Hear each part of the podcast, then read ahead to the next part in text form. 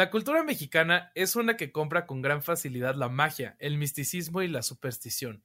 Este es un país en donde las abuelas hacen rituales enteros para curar el llamado empacho. No se pone la bolsa en el piso porque se ve el dinero. Clavamos cuchillos en la tierra si no queremos que llueva. No recibimos directamente la sal porque es de mala suerte y muchos ven imágenes religiosas en las tortillas o en las manchas de la pared. El promedio de los mexicanos es supersticioso y altamente crédulo de lo paranormal.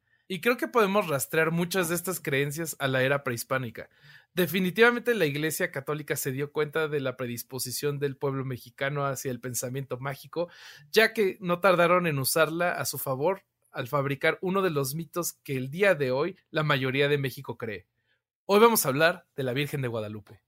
Desde los inicios de nuestra historia han existido librepensadores y científicos, líderes cuyas ideas han ido en contra de las creencias establecidas. A estos hombres y mujeres se les ha conocido a lo largo de la historia como herejes. La palabra hereje viene del latín aereticus, que significa opción. En este podcast queremos tomar como base la opción de pensar diferente, la libre indagación, la actitud abierta y la búsqueda de las ideas por su propio valor para analizar de manera crítica nuestro entorno. Nosotros somos Lola Montalvo Ale Durán, Bobby López. Y esto es Herejes, el podcast.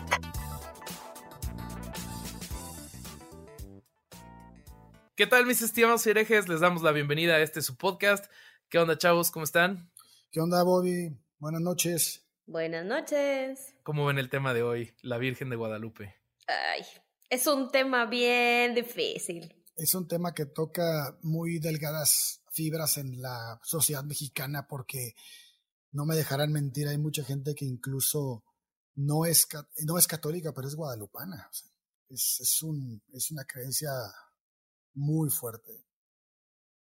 Yo no sé si, o sea, yo, yo cuando escuché esa frase del Papa, no me acuerdo qué Papa fue el que lo dijo, pero la verdad me sorprendió bastante y yo no conozco a nadie que, que tenga ese, esa creencia de guadalupano, pero no católico.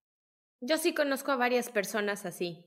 Y además yo creo que este tema es muy importante tocarlo porque incluye como la base del pensamiento mágico que se conserva en nuestra población, todo lo que mencionabas, desde tener caracoles en tu casa y si no, no te casas.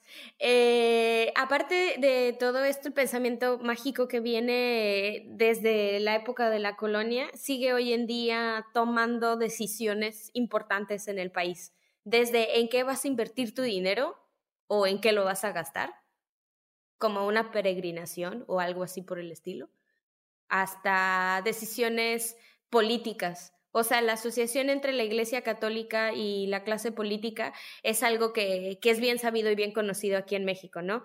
Yo creo que durante el programa nos vamos a llevar algunas sorpresitas eh, relatando parte de, del mito de la Virgen y los hechos históricos crudos. Va a estar bastante interesante porque tenemos autores este, que, nos, ah, que pudimos contactarlos, incluso hablar con ellos personalmente. Y nos, me gustó mucho la, la investigación que logramos porque tenemos información de primera mano y bastante fidedigna. Creo que va a ser un programa bastante entretenido. Estoy súper de acuerdo. La verdad es que siento que es uno de esos temas que eh, es muy conocido pero poco investigado. Te lo enseñan si estuviste en alguna escuela religiosa católica, obviamente. Eh, te tocó asistir a los festivales del 12 de diciembre y te tocó aprenderte la canción, pero mucho más allá de eso no, no sabemos. Y entonces creo que por eso va a estar interesante el programa.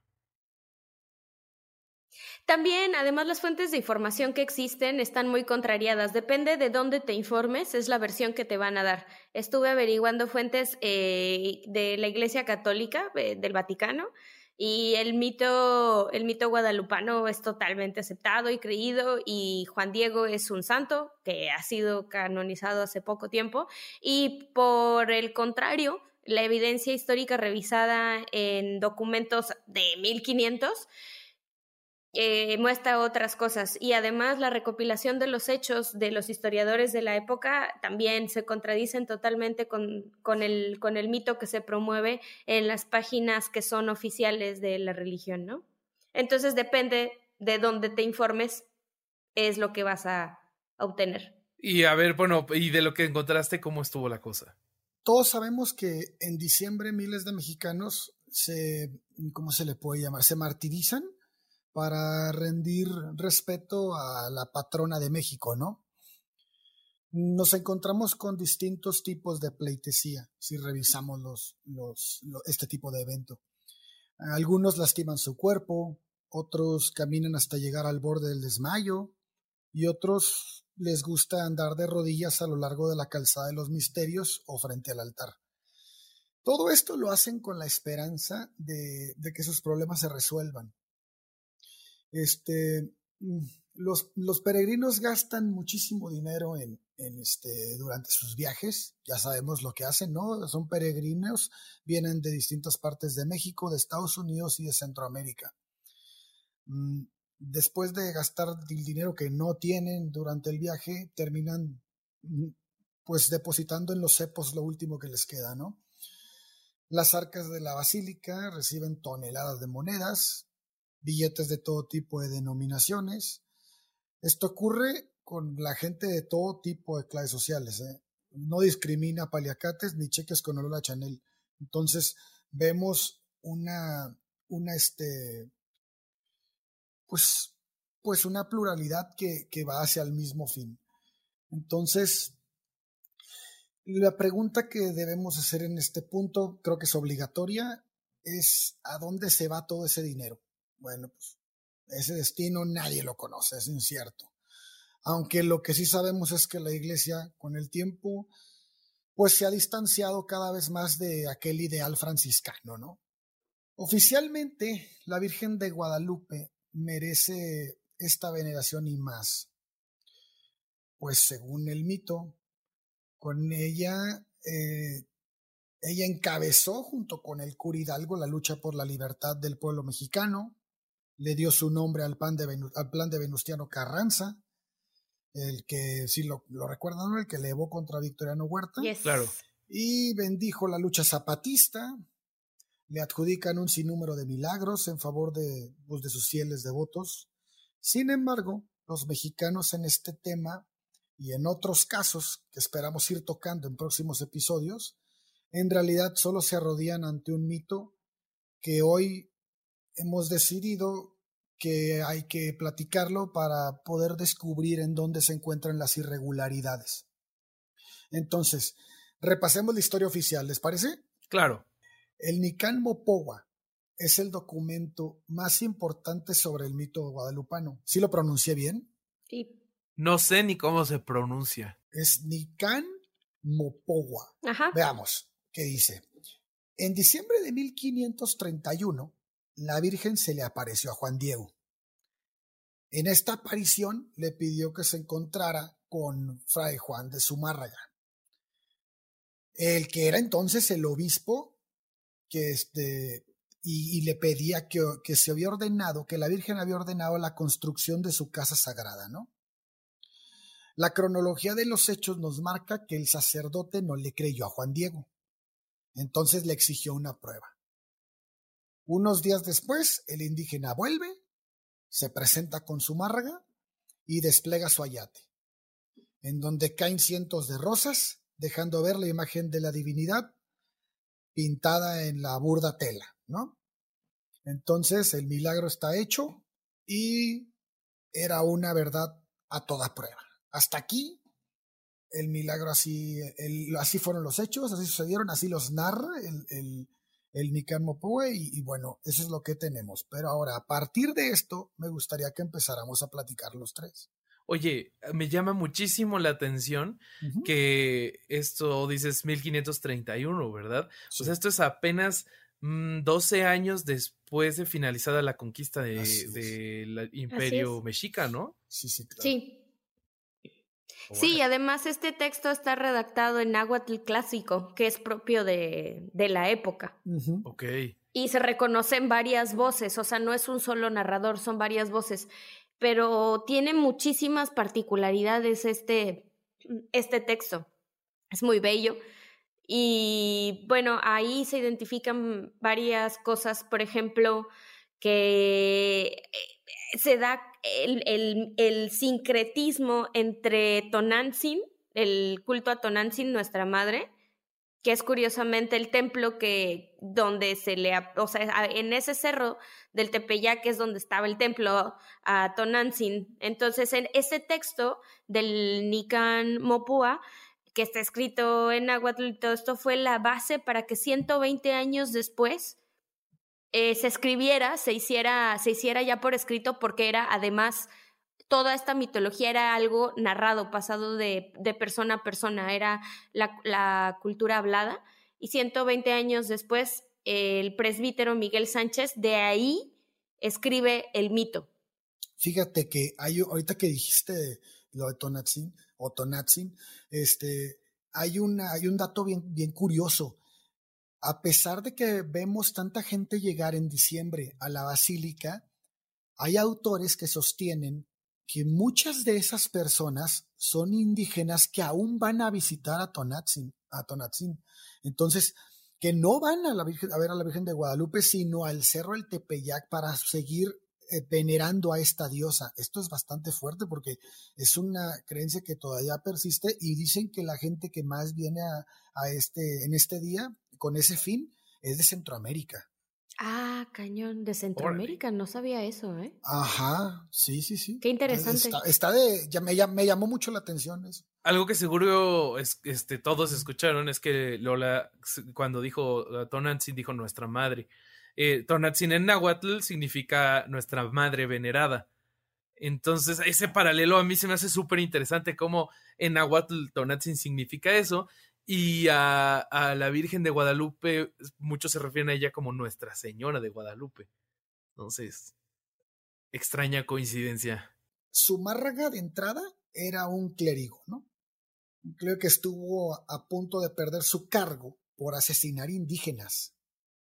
Entonces, nunca, este, este personaje nunca creyó en la aparición, ni dejó prueba de ella sea, a pesar de que es la persona a la que, se, a la que supuestamente Juan Diego le, le enseña el, el, el, ayate, ¿no? Además, tenía él la obligación de reportar todo al virrey, todo, porque la iglesia y el, y el virrey y, y, el rey en España tenían que estar informados de todo esto. O sea, la conquista española eh, tuvo mucho que ver la parte de la religión para poder, para poder tener a los indígenas tranquilos. Así es. Ese, ese dato es súper importante y no lo, no lo tenía contemplado. Este, fíjate, él escribió un libro que se llama La Regla Cristiana. Este libro se publicó 16 años después de los hechos narrados en el Nican Mopowa. Y lo interesante es que en ese libro se puede leer, lo voy a, a citar textualmente. Él dice, ¿por qué ya no ocurren milagros? ¿Por qué piensa el Redentor del mundo que ya no son menester?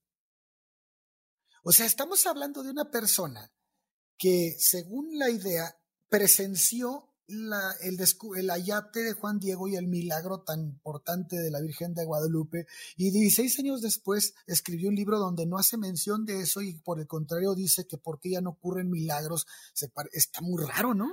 Órale.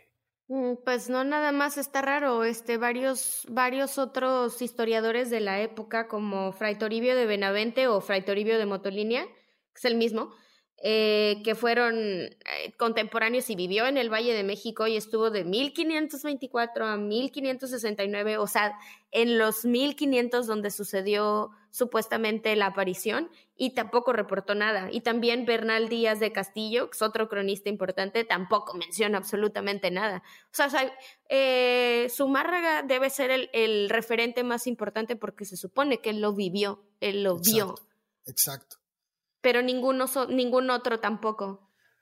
Eso sí está escandaloso, o sea, si, se te, si te pasa una aparición o un milagro de ese calibre, pues yo creo que le vas y le dices... Aparte tú siendo un clérigo. Ajá, o sea, tú creyente, siendo creyente y, y, y, estando en un tiempo en el que quieres convertir a la población, pues yo creo que le dirías hasta a, a quien pudieras.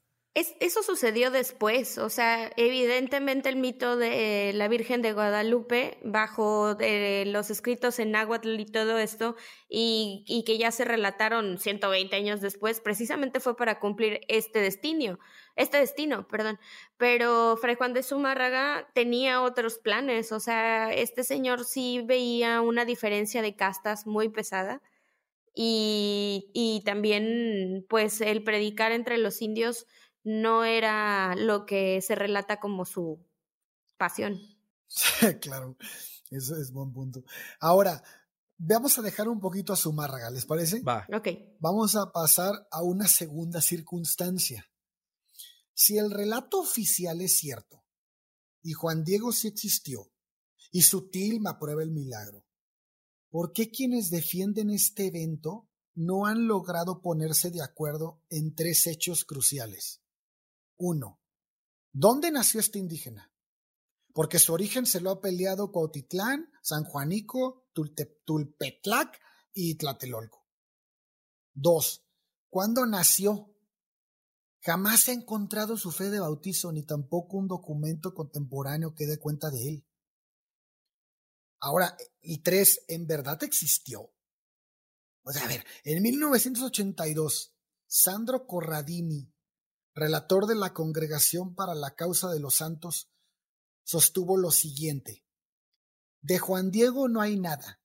La Virgen de Guadalupe es un mito, con lo que los franciscanos evangelizaron México.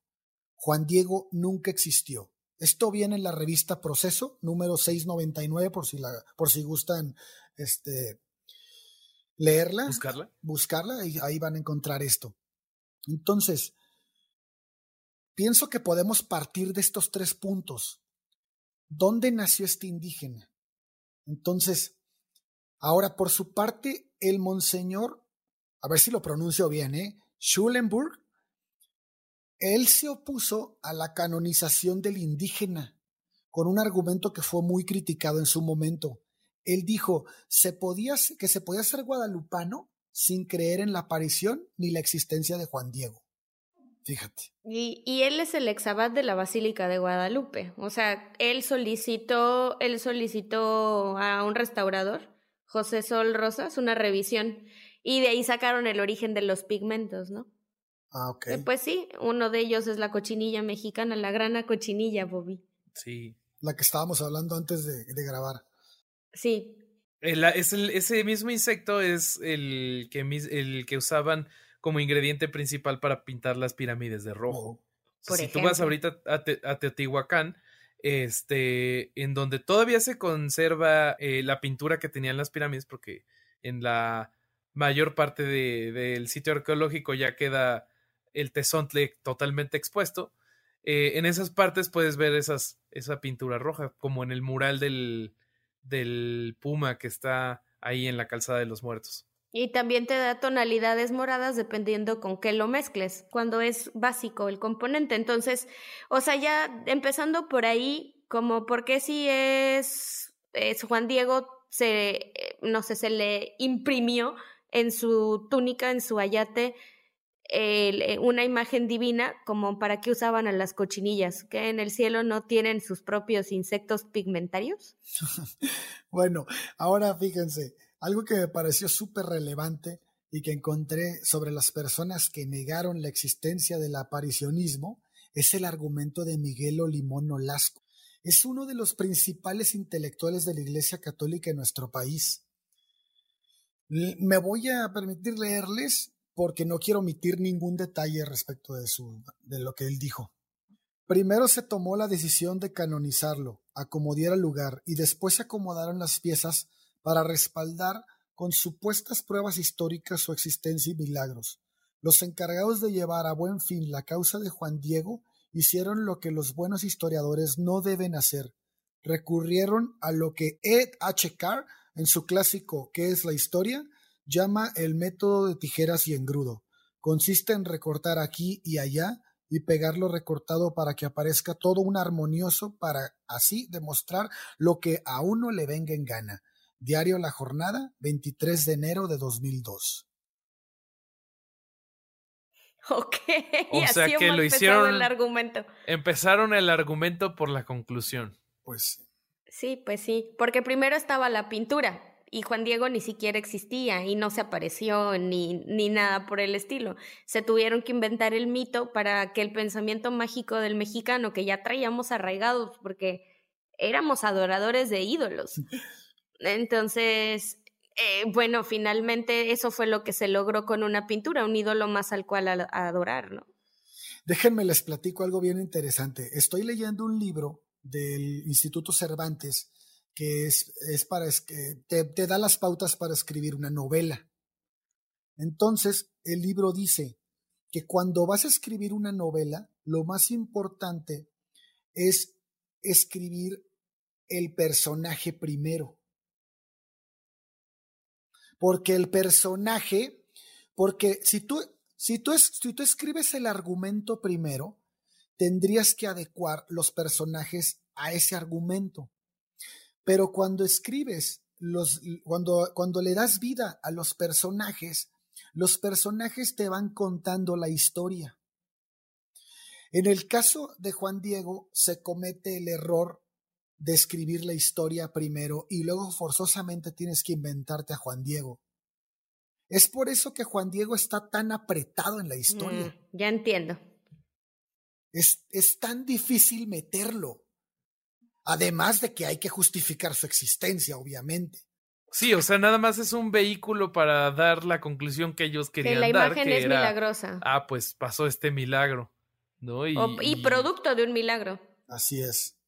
Y Juan Diego parecería como ese puente que necesitaban entre el milagro y la población indígena que había que evangelizar, ¿no? Así es. Sí, claro, o sea, ya tenían el lugar, ya tenían el templo, ya tenían, ya tenían también ahí la parte de que habían traído vírgenes de otros lugares, o sea, ya había una población española a la cual se conminaba, más bien a los indígenas se les conminaba imitar a la población española que ya eran adoradores de vírgenes y de cristos y crucifijos y demás, ¿no? Algo que me llama la atención y no sé si en alguna fuente oficial se comente, eh, la, la, población indígena ah, en ese momento, según leí, en promedio medía los hombres 1,64 y más o menos, eh, según yo, la pintura o bueno, la imagen de la Virgen eh, de alto mide unos 70.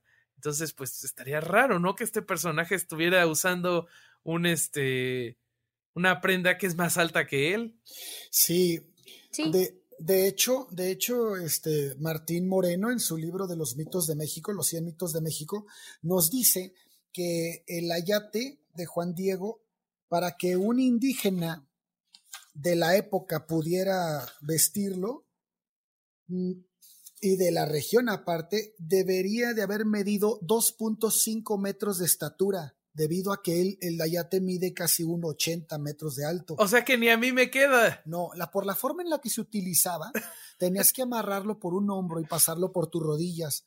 O sea, si ese, si ese ayate lo hubiera usado Juan Diego, que supongo que por ser indígena es el que son estatura promedio del lugar, que ha de haber sido que 1.65, 1.60, pues hubiera, se hubiera tropezado todo el tiempo con ese ayate.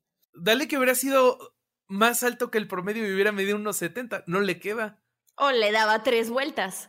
Pero hay, pero la tilma de Juan Diego tiene unos datos muchísimo más interesantes que su tamaño, ¿eh? Porque fíjate, dejemos lo que acabamos de decir de, de todo el punto que tocamos primero, ¿no? Y, supongamos que con quien platicamos del mito sostiene que eso no tiene validez, que Zumárraga y Juan Diego, la existencia de Juan Diego y la negativa de Zumárraga no tuvieron nada que ver con el mito, porque la aparición se demuestra con la tilma, ¿no? Mucha gente así lo ve.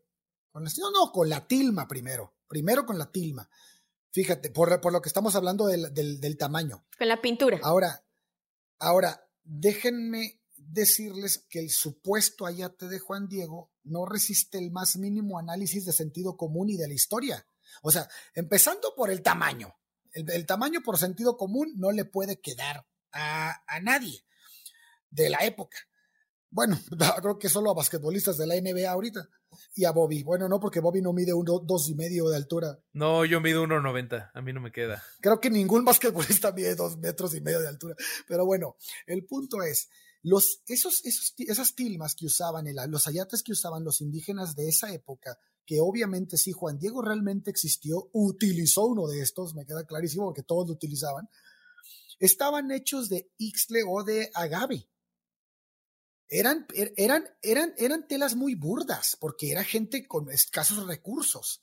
El ixtle se saca del agave, sí, o sea, son fibras muy gruesas hubiera sido una tela muy burda, ¿no? Que no hubiera aguantado mucho tiempo. Pero ¿qué vemos en el, en, en, en, en el ayate de Juan Diego que está en la basílica, en el supuesto ayate? Parece un lienzo, ¿no?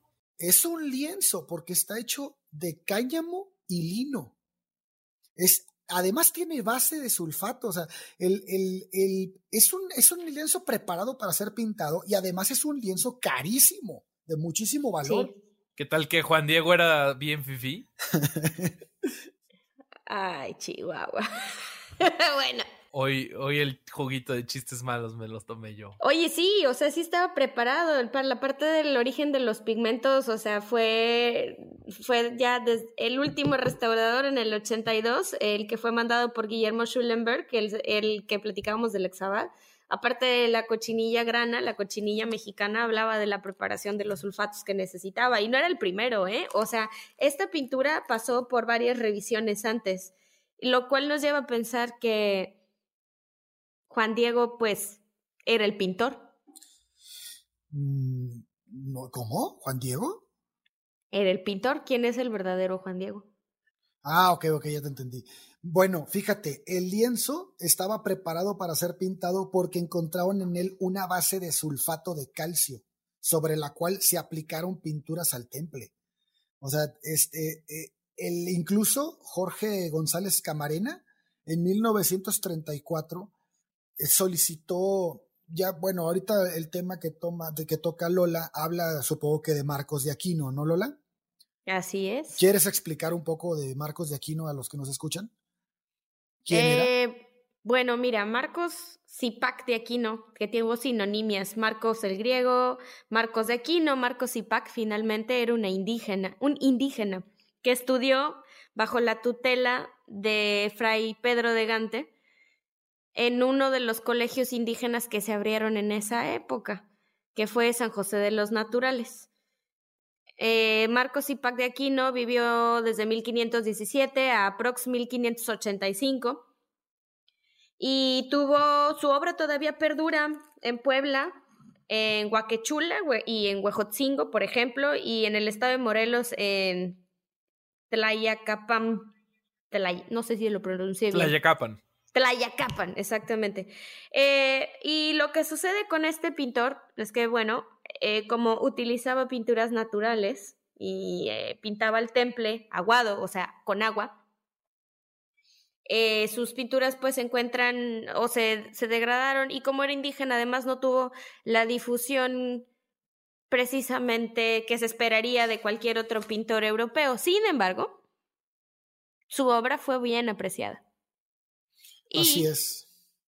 Entonces a él le encargaron los franciscanos esta pintura. Bueno, fíjate, en 1934 el pintor, el que les platicaban, nada más que quise que Lola les diera una introducción de quién era él. No una introducción, sino quién era él. Entonces, en 1934 el pintor Jorge González Camarena decidió comprobar esta afirmación de que las obras eran, la obra era de Marcos Zipac de Aquino. Entonces, Marcos tiene bueno, eh, varias, varias obras. Una de ellas es La Virgen de la Letanía. Esta fue pintada, dibujada en 1531. Y por otro lado. Año? No, el Ayate de Juan Diego fue 1555. Entonces. No, el, el, el mismo año del relato, ¿no? Ah, ya, ya, sí, sí, sí, sí.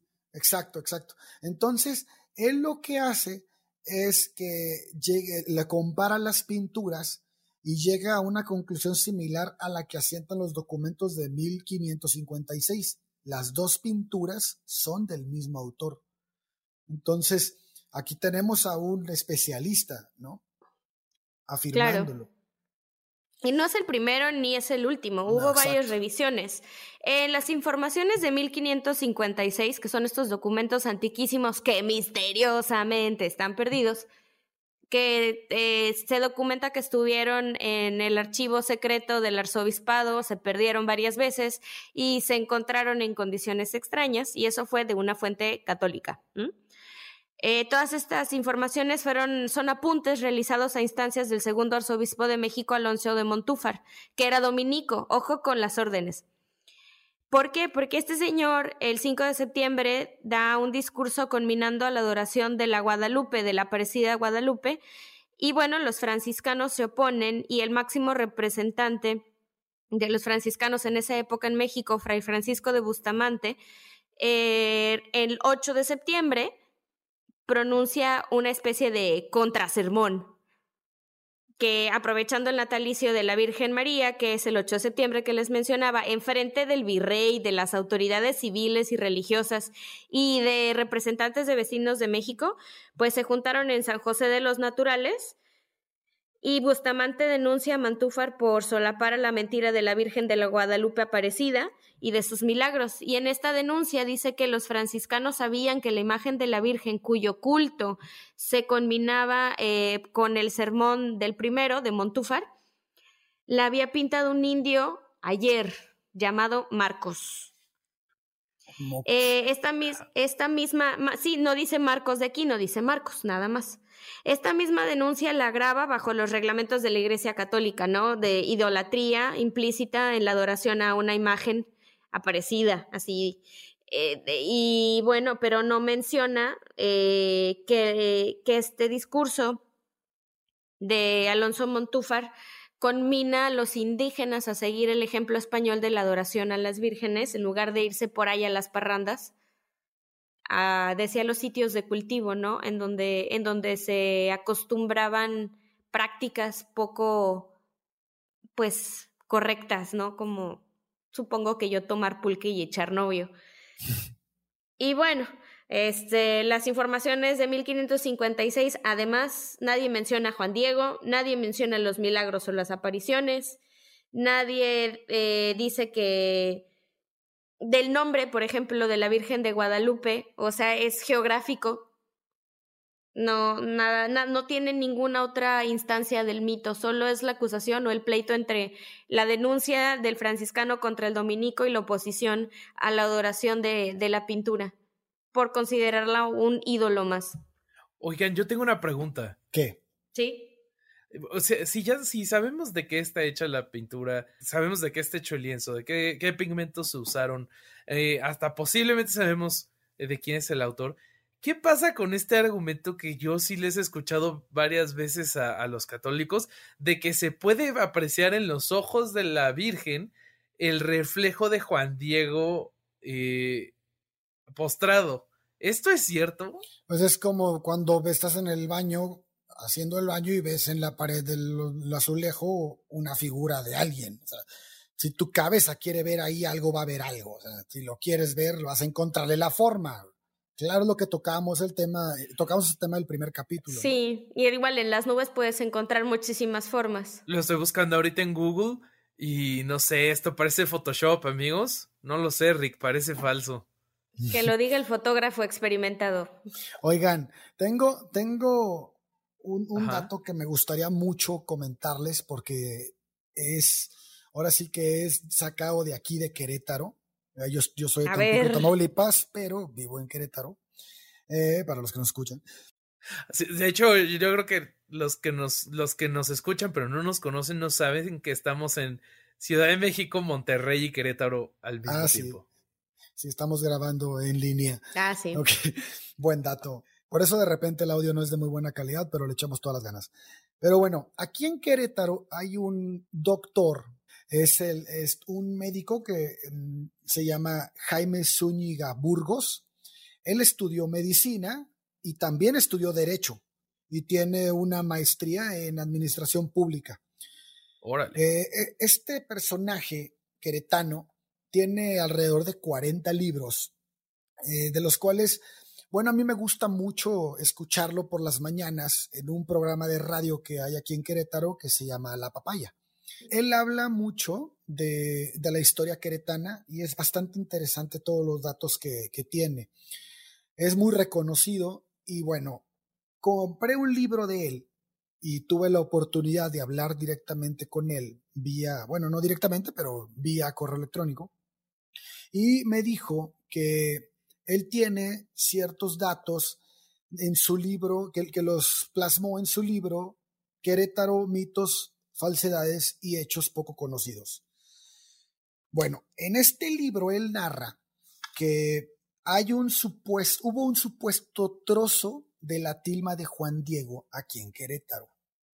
Esto está muy interesante porque resulta que en Querétaro hay este, hubo, bueno, Querétaro como ciudad tuvo distintos, cuatro distintos benefactores. Estos benefactores pues ayudaron al crecimiento de la iglesia debido a que eran muy devotos y a distintas obras que existen como el, acueducto y algunas otras cosas. No quiero meterme mucho en esos datos porque lo importante es todo lo que dejó un personaje que se llama, o se llamaba, perdón, don Juan Caballero y Ocio. Este personaje, según el autor, dice que era un distinguido y rico caballero, pero deja su fortuna por tomar los hábitos, se vuelve sacerdote. Y entonces, al volverse sacerdote, prácticamente le dona todo su dinero, porque tenía mucho dinero, a la iglesia en Querétaro. Entonces, prácticamente todas las construcciones que vemos en Querétaro, que tienen rasgos religiosos, tienen algo de ese, de eso, de ese dinero, ese presupuesto con el que él contaba. Aquí lo interesante es que dentro de todos sus bienes, él tenía una pintura de la Virgen de Guadalupe. Esta pintura decía que había sido pintada por el mismo Marcos de Aquino. Ah, caray, Zipac. Entonces, sí, sí, Zipac de Aquino. Es que tiene, como decía Lola, tiene varios. Aquí los, lo, nombran como Marcos de Aquino, pero es Marcos Zipac de Aquino, Marcos Zipac, Marcos de Aquino. Perdón, es que Zipac es el que más se me pegó. Es que es un nombre indígena original. Sí, claro. Entonces, bueno, no sé si era el original, pero es el más indígena que tenemos, sí. Zipac es un apellido netamente indígena. Entonces, este, aquí el punto es que él le dona esta, bueno, no le dona, sino que antes de su muerte, él estaba, él, intervino en la construcción del convento de Santa Rosa de Viterbo.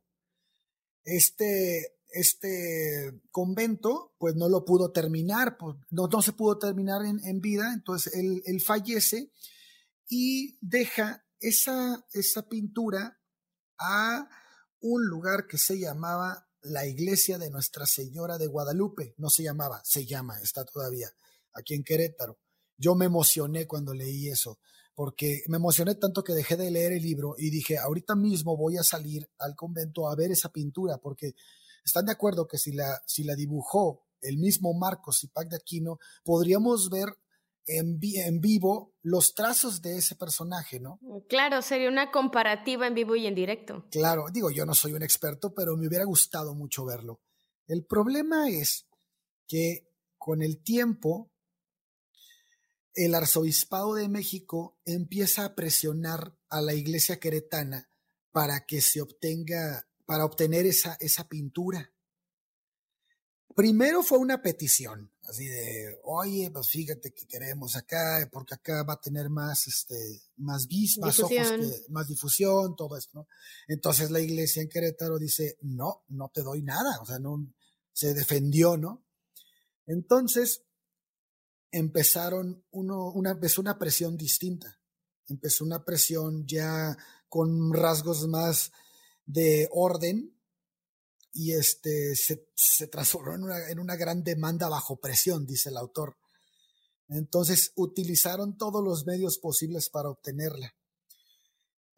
vinieron a Querétaro eh, enviados del arzobispado, quienes con una nueva estrategia lograron más que convencer, sorprender a quienes resguardaban esta pintura.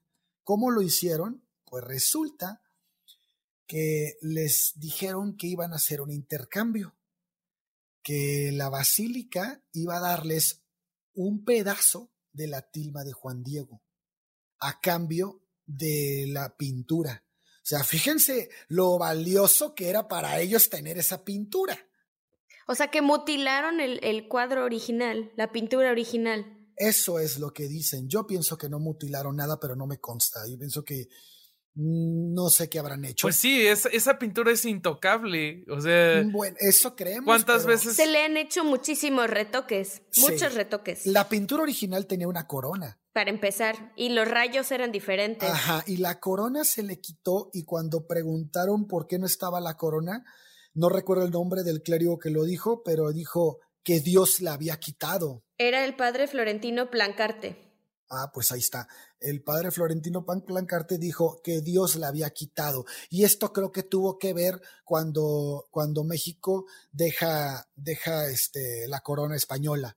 Entonces la quitan.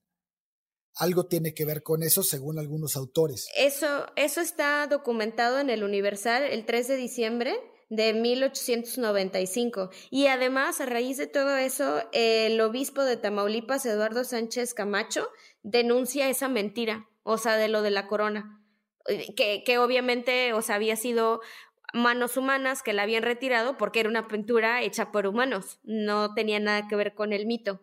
Y resulta que este señor, a, lo, a Eduardo Sánchez eh, Camacho, lo excomulgan y lo exilian. Entonces él escribe otro libro al respecto. ¿Cuál es? Se llama Ecos de la Quinta, de la Quinta del Olvido. Eso no lo he leído, hay que leerlo después. Bueno, no sé si lo leíste tú. Sí, hay que leerlo. Ah, sí, sí, va a estar interesante.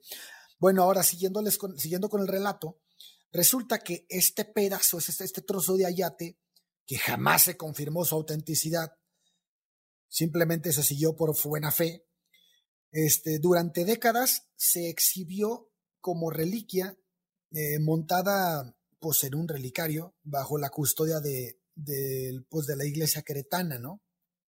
Para conmemorar las apariciones de la Virgen.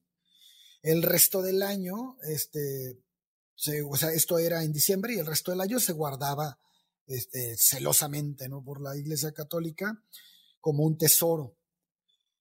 Eh, transcurrieron los años y resulta que llegó al gobierno el general José María Arteaga. Este era un liberal anticlerical. Entonces, es, ah, pero su madre no. Es importante precisar esto porque su madre era bastante devota de la Santísima Virgen de Guadalupe. Y en México, si hay algo que se respeta, es, la, madre. la madre. Entonces, pues qué mejor regalo, ¿no? Que le podía dar el gobernador a su mamá que ese trozo de la milagrosa tilma no manches. Sí, exacto. Se la regaló. O sea, la gente normal es de mamá, te traje aquí unas flores. Él es, oye, mamá, te traje un cacho de la Virgen. Entonces. te traje un cacho de la Virgen. imagínate nada más. Entonces logró sustraerla y la envió a la ciudad de Aguascalientes para regalársela. Esto lo narra eh, el, el autor Jaime Zúñiga Burgos y este, y, entonces pasaron más de 100 años y la tan mencionada reliquia esta del ayate se conocía solamente a través de algunas crónicas de los pobres historiadores que la recordaban. Entonces, bueno, pues este es un relato de aquí de Querétaro, uno de los dos que les traigo hoy, porque el segundo creo que es muchísimo más interesante a mi gusto.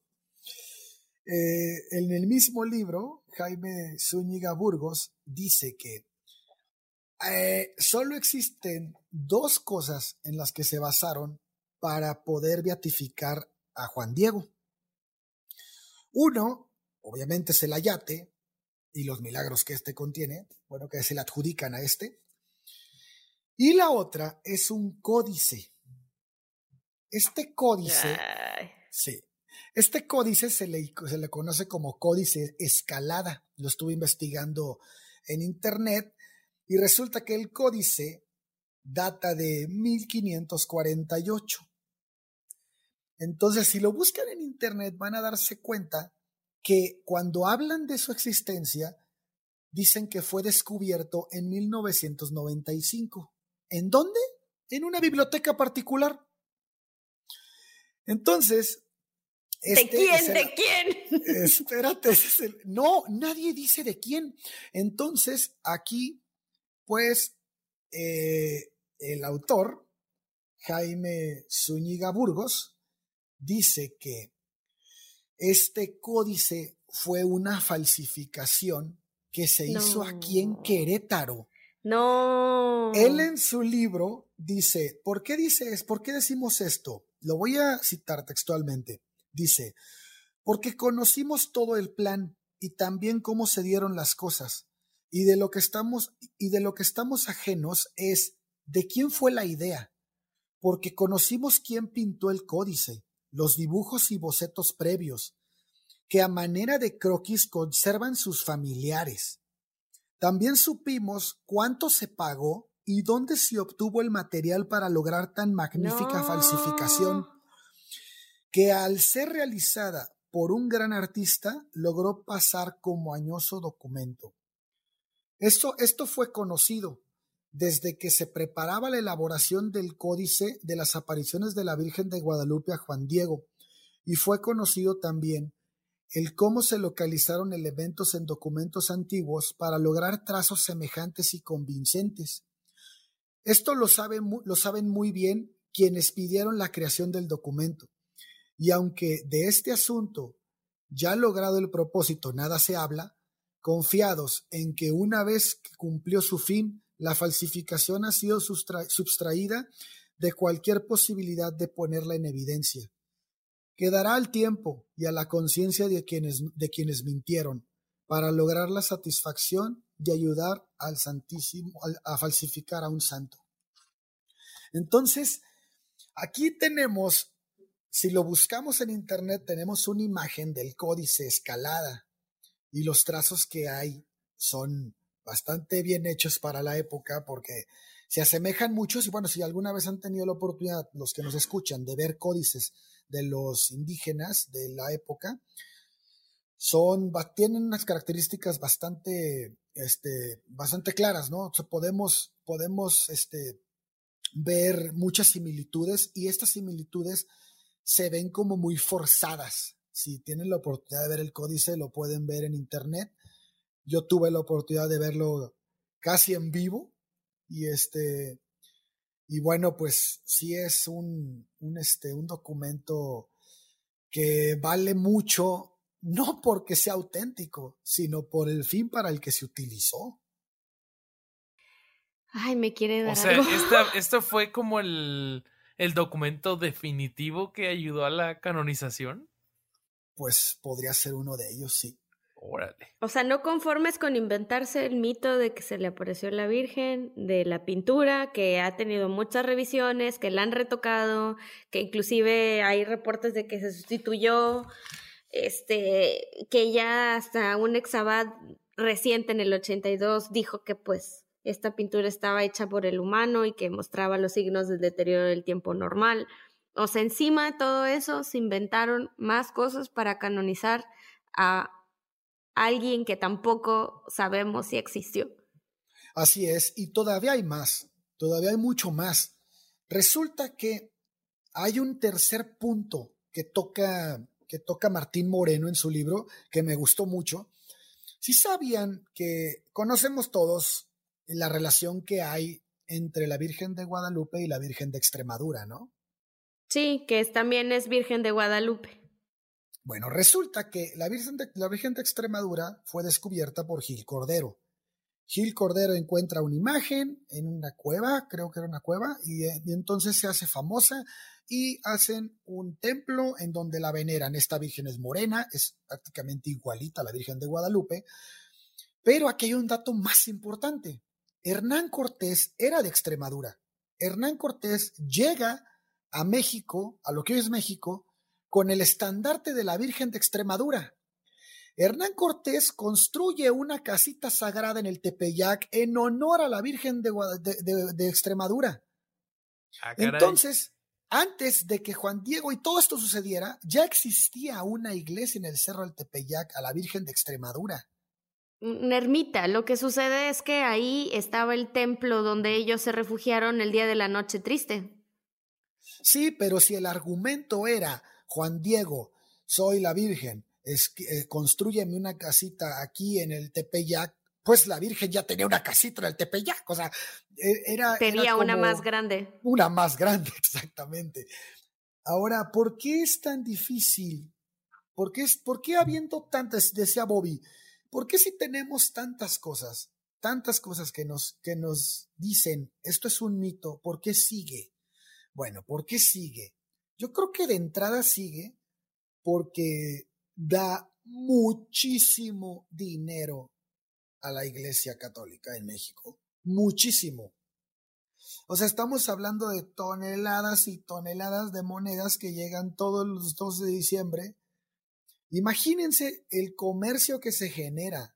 Todo el, tú, Bobby, tú vives en México, en Ciudad de México, tú te das cuenta de eso. No, es impresionante. O sea, si, si alguna vez han estado aquí en el 12 de diciembre o, o el tiempo antes, yo antes vivía para la salida a Cuernavaca y me tocaba ver el este parte de la peregrinación, se para el DF por completo.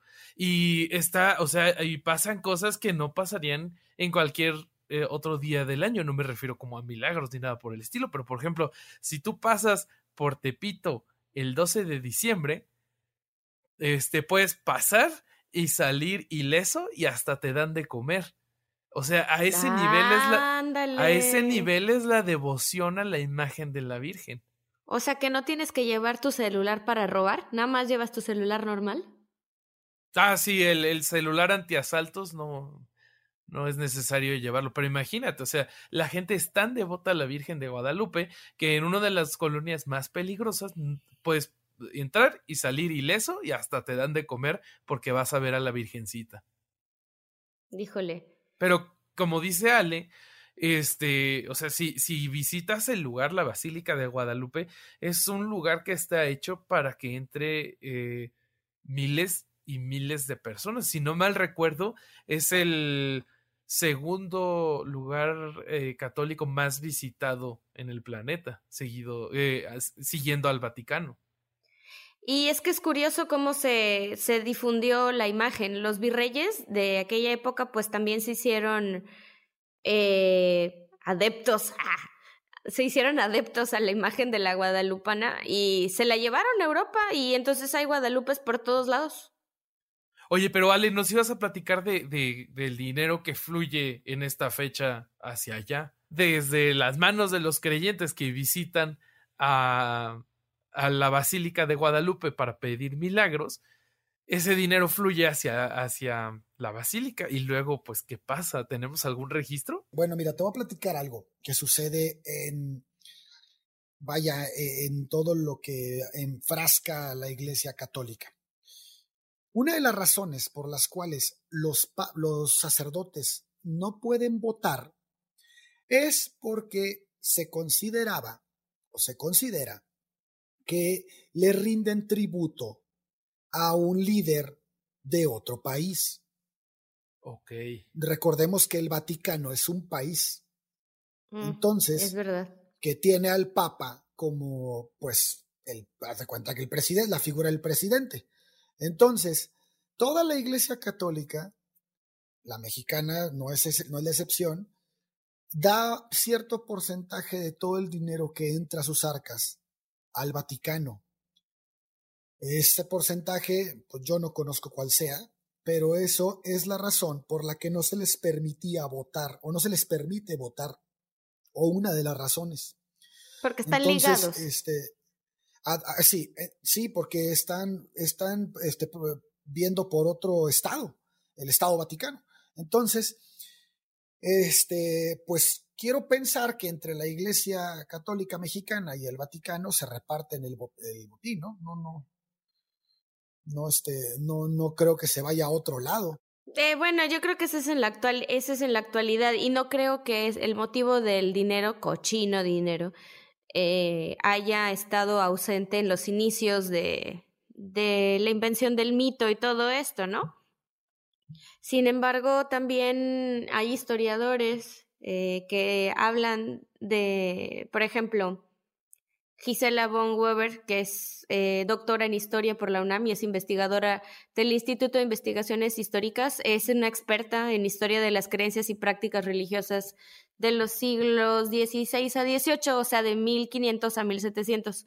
Es súper reconocida, tiene una, dos, tres, como cuatro o cinco premios al respecto. ¿Por qué menciono todo esto? Porque esta mujer hace hincapié, o esta investigadora hace hincapié al respecto de la importancia del mito de la Virgen de Guadalupe para poder llevar a cabo el sincretismo y el mestizaje y por ende la estabilización del virreinato en México. Ok. Ok, ok. Entonces, eh, es un arma de doble filo o sea, por un lado se inventó para poder mantener a la población controlada, a seguir las buenas costumbres españolas. Eh, también fue para poder tener una especie de relación o de identidad nacional, como lo mencionabas al principio del programa, se utilizó en la Guerra de Independencia, en el Plan de Guadalupe, en un montón de hitos históricos, ¿no? Como la, la el agente eh, benefactor y bendito que daba su aprobación para que México fuera independiente y tuviera una identidad. Y por el otro lado, obviamente, el dinero. A mí, a mí me gusta mucho cómo culmina el, el relato de la Virgen de Guadalupe Martín Moreno. Martín Moreno propone al final que abandonar el mito. Dice, ¿acaso no valdría la pena abandonar este mito y pensar en que nuestro país solo tiene un patrón y son sus ciudadanos? Y él dice que me gustó mucho su último párrafo, lo voy a leer. Dice, no olvidemos que los mexicanos siempre hemos esperado que un ser omnipotente resuelva nuestros problemas, y ello se ha traducido en inmovilidad, y la inmovilidad en malestar, pasividad, miseria e indolencia. Pero la pasividad se destruye cuando nos enseñan a confiar en nosotros, en nuestras habilidades y capacidades en lugar de pasar la vida elevando plegarias cuyo destino nadie puede garantizar. Esperar que un tercero venga a resolver nuestros problemas nos hunde en el atraso, porque el atraso es consecuencia de la inacción. No esperemos, construyamos, no oremos, trabajemos, no pidamos, conquistemos con coraje nuestro destino. Creo que no pudo haber terminado mejor el libro. Estoy de acuerdo contigo. La verdad es que lo, lo pone muy claro. Pues con eso concluimos el programa de hoy. Espero que hayan aprendido tanto como yo sobre este mito y pues que no es más que eso, un cuento. Muchas gracias por escucharnos. Eh, nos vemos en el próximo episodio. No nos abandonen. Sigamos siendo herejes todos. Sí, muchas gracias por estar con nosotros y este esperemos que el próximo capítulo dejemos de hablar un poco ya de la religión y toquemos temas de trascendencia mayor para la sociedad. Bueno, acuérdense de suscribirse al canal, darle a la campanita, darle like y ya saben toda la rutina. Nos despedimos y nos vemos la próxima semana.